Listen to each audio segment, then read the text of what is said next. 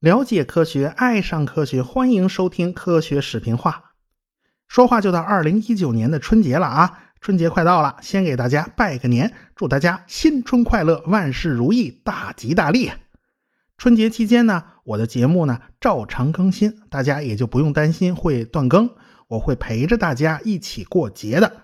还是提醒大家啊，关注微信公号，每期都有图文版，您只要搜“科学史评化”就能搜到我的公众号了。哎，好，拜年的话咱们就说这么多啊，咱们书归正传。上文书讲到，新任的国防部长迈克尔·罗伊还差几天才上任呢。先到下边部队去走访一圈啊，咱也算是美国版的下基层啊。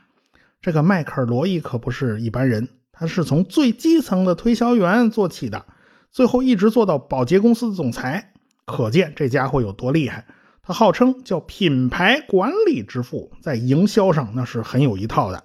是他在白天的电视剧节目的间隙啊。插播保洁的广告啊，特别是肥皂啊。这美国人那个年代啊，有很多女性她是不上班的，就在家里当家庭主妇。迈克尔·罗伊就发现啊，白天才是美国家庭主妇们自己看电视的时间，晚上说不定被老公抢去看看球了啊。哎，这会儿是主妇们自己有时间了。果然，哎，保洁公司的广告效果就非常好啊。一九五七年，保洁公司的销售额达到了十亿美元。啊，这个时间段的电视剧也就被称为肥皂剧啊，啊，就这么个肥皂剧之父啊。现在人家要当国防部长了，美国人经常出现这种企业家摇身一变就成了政府官员的事儿啊，人家官还当的挺大。就在迈克尔·罗伊和基地的主管叫冯布劳恩闲谈的时候，传来了一个令人震惊的消息，那就是苏联。已经发射了世界上第一颗人造卫星，这颗卫星啊，正在用二十到四十兆赫兹的无线电信号向外发送广播。基地的接收器里传来了这颗名字叫做斯普特尼克的卫星发出的滴滴声。二十到四十兆的这个波段呢，恰好是短波广播的波段，也是业余无线电爱好者经常使用的波段。因此，很多人都听到了这颗卫星发出的信号。这件事儿对美国来讲是非常重要的一件大事儿，对美国人的心理震撼不亚于珍珠港事件。呃，悲催的是啊，类似的打击他们以后还能遇上好多次啊。早在1955年的7月29号，白宫的新闻秘书就宣布了：1957年的7月份到1958年的全年啊，是地球物理年啊，这么有这么个活动。美国会发射一颗人造卫星啊，咱也凑个热闹，应个景儿啊！哎，美国人刚宣布这个消息啊，苏联人就知道了。八月八号，也就过了一个多礼拜嘛，是吧？苏共中央政治局就批准了苏联的卫星发射计划。哎呀，你美国人想抢先啊，没门咱就给你标上了。这苏联就卯足了劲，要赶在美国之前发射第一颗人造卫星。苏联的科罗廖夫很早就向当时的国防部长叫乌斯基诺夫打了报告了。他说应该尽早研制人造卫星啊。这科罗廖夫呢就转发了一份哎吉洪拉沃夫的报告。哎，这吉洪拉沃夫的报告做的还挺早。他就是说啊，利用火箭技术使得物体的运行速度达到第一宇宙速度是完全可能的啊。这不像人话是吧？翻译成一般人听得懂的话，就是用火箭发射人造卫星是完全可能的。那时候一九五零年嘛，但是当时啊，苏联还是斯大林同志执政啊，那是各个如钢似铁嘛。哎，这上边领导就认为，哎呀，这个东西跟国防不搭边啊，你是不是想消极怠工啊？你你得什么意思？因此呢，这个吉洪拉沃夫就遭到降职流放，好悬呐。还好没把他关进监狱，因为有人保他呀，就是科罗廖夫保他，所以他没被抓进去。等斯大林去世以后，哎，这个基洪拉沃夫呢，算是解放了，算是可以大显身手了。现在有了美国人的刺激，苏联人马上开始启动卫星的发射工作。科罗廖夫就和一群专家讨论以后，决定用 R 七火箭来发射第一颗人造卫星。第一颗人造卫星叫斯普特尼克号，就是基洪拉沃夫设计的。本来预计呢，最佳质量是三十公斤，但是啊，做着做着就超重了啊！加上外壳啊、配件啊等等一大堆的部件，最后的重量是八十三点五公斤。外形很简单，就是一个光滑的金属球，伸出四根天线，可以向外发射无线电信号。卫星本身呢并不复杂，也没有什么太多的东西，毕竟这是第一颗卫星嘛，上去能有个响就行了。这个火箭可就比较复杂了。R7 火箭原本是为了洲际导弹开发的一种火箭，北约组织给予了一个代号叫 SS6，也叫警棍。这种火箭长得比较短粗啊，有四颗巨大的助推器，因此啊。外形长得还挺难看的，起码不像我们印象里啊火箭那样修长挺拔。人家长三十四米，直径三米，啊，看这数据上好像还是挺瘦挺瘦的样子啊。但是旁边你别忘了还有四个一样粗的助推器呢，这一下捆在那儿就显得特别胖。起飞重量两百八十吨，射程可以达到八千八百公里，基本上算得上是一种洲际导弹吧。当时啊。这种火箭并不是特别成熟啊，这个燃料呢是液氧煤油，都是需要临时加注的，特别是液氧这东西必须是低温保存的，所以呢，发射前的准备时间也很长。对于洲际导弹来讲是不合格的。假如啊，这个苏共章政治局啊，这个这个赫鲁晓夫同志，你说下命令发射，我们跟美国人玩命啊，这手下说，哎，等会儿，我费劲巴拉的，得忙活二十多个小时才能发射出去。哎呀，那那赫鲁晓夫同志那黄花菜都凉了，这敌人怎么会给你这么长时间呢？敌人连二十分钟都不会给你的嘛。所以这种火箭。是可以当做洲际导弹的，但是它没有任何实用性啊，还是用来发射卫星呢更加合适。发射卫星啊，准备时间长一些，它不是什么大问题哦，所以这个缺点它就不突出。不过呢，这颗火箭还是有很多很多的创新之处的，起码基本摆脱了德国人的老路子。美苏两国的火箭基本上可以说啊，都是从德国的 V 二导弹延续过来的。过去。德国设计的 V 二导弹采用的是燃气舵技术，也就是说，用耐高温的叶片啊去控制火箭喷出的高温燃气的方向。R 七火箭它不是这么做的，R 七火箭采用的是用油动发动机的办法。所谓的油动发动机，就是火箭本身呐，那个喷管是可以摇摆的，可以改变喷射方向。或者呢，它可以大幅度改变推力，哎，这样就可以达到控制火箭姿态的目的了。这个 R 七火箭后来经过不断的改进呐、完善呐，几乎就成了世界上发射成功率最高的火箭。说白了，是因为刷经验刷的太多了，它发射次数实在是太多。不完全统计啊，截止到两千年，发射次数一千六百二十八次，成功率百分之九十七点五。哎，后来的载人飞船，比如说东方号、上升号、联盟号，都是 R 七火箭的基础上不断的改进和完善的。哎，都是用这种火箭发射的。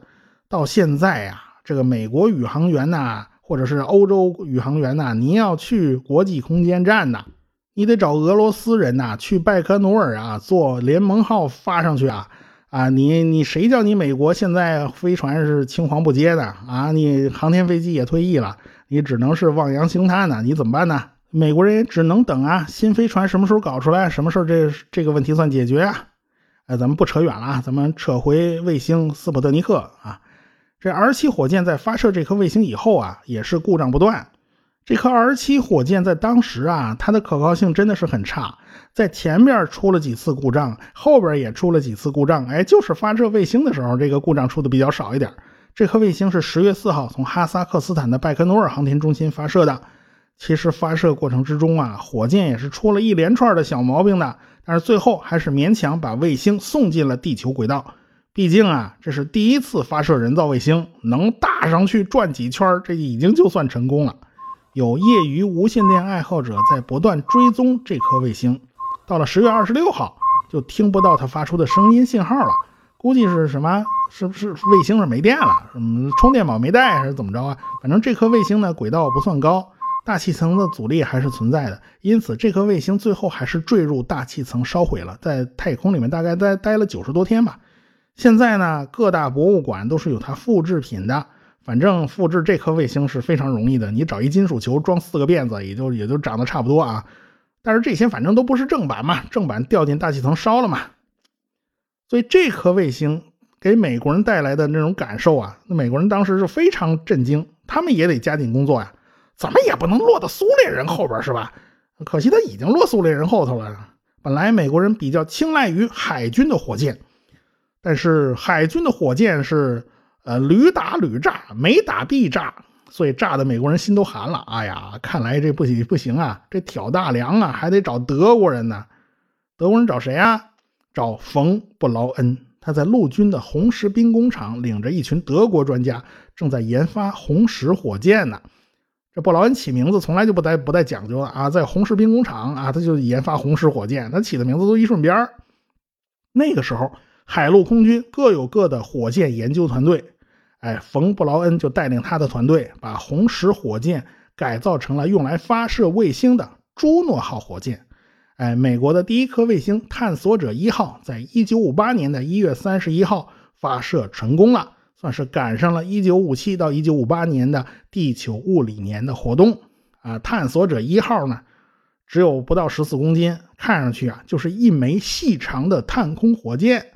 哎，这个腰上啊伸出几个天线，看那模怎么都不像一颗卫星。哎，这颗卫星上携带的仪器呢，探测到了地球的周围有一个辐射带。后来又经过几次探测，在1958年被范艾伦领导的研究小组确认是存在的，这就是著名的范艾伦辐射带。哎，这个发现也算是应景啊！这个我们的确是为了研究地球物理才发的卫星啊，但是啊，谁用谁知道啊。至此，美国人算是追上了苏联人的进度。哎呀，这个美国人可算松口气了啊，咱追平了啊。呃，但是就在这当口啊，一份报告就交到了艾森豪威尔总统的案头。这总统刚喘下这口气呀，这又把心给揪起来了。这份报告被称为盖瑟报告。盖瑟是谁呀？盖瑟是兰德公司的老板。艾森豪威尔授权他组建一个委员会来讨论苏联的核威胁的问题啊。这个委员会非常庞大，从上到下，从左到右全都有啊。包括北美防空司令部、战略空军司令部、国防部长办公室、桑迪亚国家实验室啊，这些都是政府部门和研究机构了。还有防务承包商啊，比如说雷神、波音、洛克希德、休斯，还有兰德公司嘛。哎，这兰德公司当然是要参与的。还有就是民间的普通企业了，比如说壳牌石油啦、IBM 啊、贝尔电话啦、纽约人寿保险啦、大通曼哈顿银行啦。哎呀，这个阵容是够豪华的了吧？这份盖瑟报告那是绝密材料啊！这报告可是把大家吓了一跳。这些国家的精英人物得出了一个一致的结论，那就是美国根本就防不住苏联的核袭击啊！这个你想防是不可能的，那只有建立更加庞大的核武库，加大核威胁力度，才有可能吓住苏联呢，让他们不敢随便动手啊！利弗摩尔实验室的主管叫约克，和另外一位科学家叫维斯纳，他分析了苏联的公开数据。他们算了半天，就认为未来的几年呐，苏联可以制造几千枚洲际导弹呐。嗯，呃，三十年以后啊，这个约克承认，他们当时犯了一个巨大的错误。他们的估计是大错特错了。苏联在一九五七年只部署了四颗洲际导弹。这叫了胜于无啊，就是摆个 pose，摆摆样子嘛。哎，随后的几年里，也不过就是部署了一百颗。后来有记者就问他们，为什么错的那么离谱呢？约克说呀，嗯，我们大家都是新手嘞，这事儿以前谁都没碰到过，大家明白吗？对于一件以前没有碰到过的事儿，谁都没有任何经验，信息又是那么的不完整，什么样的分析高手他都不灵啊。哎，不管你阵容多豪华呀，这帮子哎，美国恨不得是最厉害、最聪明的脑子，他一块都犯错误啊，这没办法的事情。艾森豪威尔总统到底是经验丰富、老成持重。他此前跟赫鲁晓夫他见过面，跟马林科夫、赫鲁晓夫他都见过面，跟朱克夫关系还很不错。他当年受邀去莫斯科参加过庆典活动，那时候他还不是总统嘛，他是只是个将军嘛。哎，所以他跟苏联这帮人呢，他打过交道，他起码他有个感性认识，他觉得好像苏联人他他不是疯子，他他不至于嘛跟跟美国人死磕。哎，这是他的感性认识。还有呢，他现在是总统啊，他接收到的信息是别人都接收不到的，他接收到的信息是最全最全的了。所以呢，他有 U 二间谍飞机拍摄回来的超高分辨率的照片通过照片分析，情报部门得出了一个结论：苏联并没有准备和美国开战。啊，这个盖瑟尔报告里面的大多数内容都被艾森豪威尔给否定了。因为写盖瑟尔报告的那个委员会啊，中情局的局长是参与了的，副局长参与了，但是副局长觉得不该把这个秘密告诉大家，所以呢，嗯，一般一帮人都不知道有这回事儿。所以呢。呃，总统呢一否定啊，这个就引起了某些人的不满，这份盖茨报告的内容就被有意无意的就给透露出去了。反正啊，这美国新闻界是无孔不入嘛，你也查不出来是谁泄露的。这美国有时候政界他老干这种事儿啊，跟总统不对付，就把总统秘密全给泄露了啊。这个川普穿个睡衣在白宫里乱跑，都被人家爆说爆了料了。你你你不是身边人，怎么能爆得出来呢？对吧？哎，这美国人就有时候就有这种毛病。普通老百姓就知道这件事了啊！普通公众在知道苏联发射人造卫星以后啊，这自信心本来就遭到打击了。这份报告被泄露出来的时间节点呢，又跟这个遭到打击它是前后脚关系，所以美国公众啊，差差点都快歇斯底里了。这是这国会的议员们呢，他是民意代表啊，他也跟着起哄啊。这他们就想啊，这难道啊，这个苏联有狼牙棒？我们就只有天灵盖吗？我们就只能挨打吗？啊，这艾森豪威尔总统他又不能说什么，他总不能告诉大家也不用担心，我看了侦察机拍的航拍照片了，没事儿，这这绝密，这不能往外说呀。这个迈克尔罗伊啊，他是国防部长啊，呃，他得替主分忧啊，他是，他倒是鬼点子多，他就有了一个大胆的设想，那就设立一个国防部下属的高级研究计划局，也就是高级预研局。由这个部门来统一负责国防高科技装备的研究和研发，主要就是太空和卫星方面的研究。哎，他在国会山提出了自己这个想法，国会议员们倒是非常支持他。的确是需要把国防高科技方面的研究统一起来，他不能再各自为政了啊！好，国会山那帮老爷们搞定了，迈克尔罗伊得搞定手下呀。迈克尔·罗伊就把手底下军方的人员挨个叫来谈一谈啊，怎么聊聊啊？这帮子军人呐，个个都反对。他们手底下都有火箭和太空的研发项目，没有一家是愿意撒手的啊。这陆军说了啊，这个月亮不过就是一个高一点的山头嘛，啊，有那么高山头吗？三十八万公里高啊，啊，反正陆军的意思就是说，这太空啊也得归陆军管啊。这空军说了。哎呀，这天上的飞的都是他们管的，这太空也不例外啊。太空不过就是天空的自然延伸嘛。海军呢倒好一点，海军没把事儿做绝。人家说了，海面上的都是他们的地盘，包括海面上方的天空和太空。呃，这个这这么办吧，咱们也不独吞啊。海上全是海军的，陆地上方呢全是空军的啊。这这样也算公平合理呀。这空军差点就气炸了肺。你想吧，地球表面百分之七十是水，陆地面积才不到百分之三十，哎，你这么划分的话，还是海军拿大头吗？这海军跟空军从来就不对付。除了陆海空三家，还有其他人也在插手，比如说搞原子能的部门，哎，他们也来插手了。他们就建议啊，把外太空的研究咱独立出来，从国防部的名下给它剥离出来。最好是放在能源部下边，放在我们部门代管啊。这研发原子弹的那些实验室啊，它也是归能源部管的。很多人想不到啊，原子弹研发不归国防部管啊，是归美国能源部管的。哎，不光哎，这能源部门要插手，利弗摩尔实验室的劳伦斯和孟山都公司的老板也来找迈克尔·罗伊。哎呀，迈克尔·罗伊脑袋就大了。你说孟山都公司老板，你算第几把手啊？你怎么跑过来了？你不就是生产化肥农药的吗？你不生产种子的吗？你不生产转转那那那年那年头还没有转基因呢啊？这劳伦斯是诺奖得主啊而且是回旋加速器的发明者呀，哎，人家名声大，这个底下学生也多呀，你不得不好好对待人家一下。哎，他们两个就提出啊，要不咱们这么办吧，咱们效仿曼哈顿工程，咱搞一个绝密的新机构啊，咱们把一帮科学家全关到一块儿啊，去去研究啊，这个就由他们两个来当主管呐。这弄得迈克尔·罗伊脑仁都疼啊！你们俩这是干嘛？这是。所以迈克尔·罗伊就告诉他们。啊，你们这招啊，在和平时期那是不可行的。当年二战时期啊，说一块对付德国人，造个原原子弹，那是可以的。现在是不行的。劳伦斯他们也就知道，哎，这方方案好像没有多少可行性啊，说了也白说。但是劳伦斯还是要提建议，管理高级预言局，他必须是科学家出身呐，啊，只有科学家才是最适合的人呐。他推荐了利弗摩尔实验室的主管约克。啊，约克是劳伦斯和泰勒的学生啊，而且在发现派介子的过程中，他是起了很大作用的。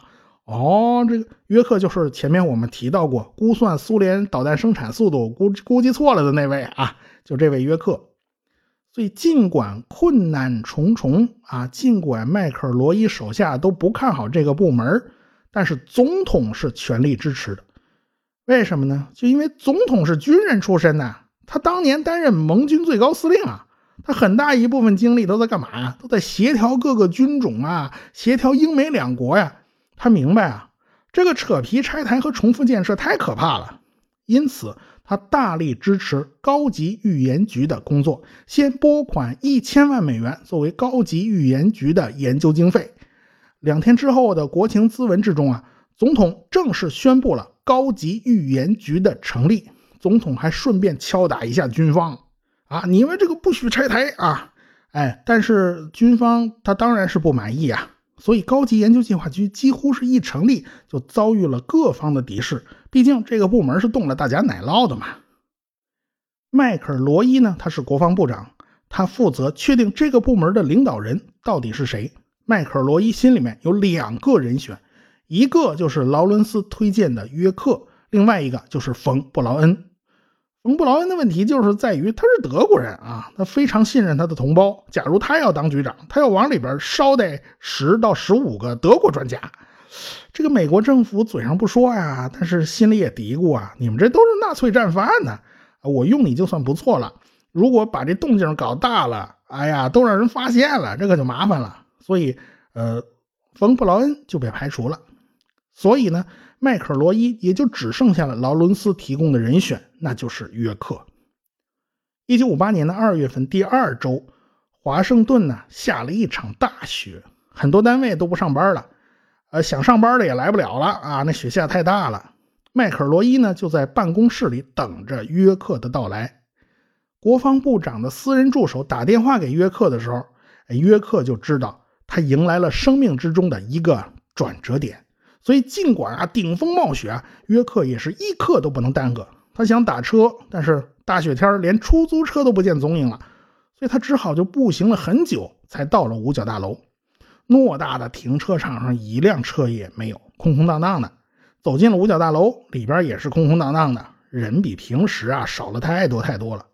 哎，所以呢，他才有机会和迈克尔·罗伊谈了一个多小时。平常是不可能和国防部长谈一个小时的，平常他都很忙。今天下大雪，所以呢也就没什么人来打搅他俩。迈克尔·罗伊确定高级预言局的局长就交给约克。三月份，约克就走马上任，办公室就在五角大楼里边。但是没想到，这板凳还没坐热呢，这总统就召集大家开会啊。你约克现在既然是啊国家的一个干部了，你也得参加啊，你也得听啊。他需要做出一个重大的决定，这总统要做什么样的重大决定呢？哎，咱们下回再说。科学声音。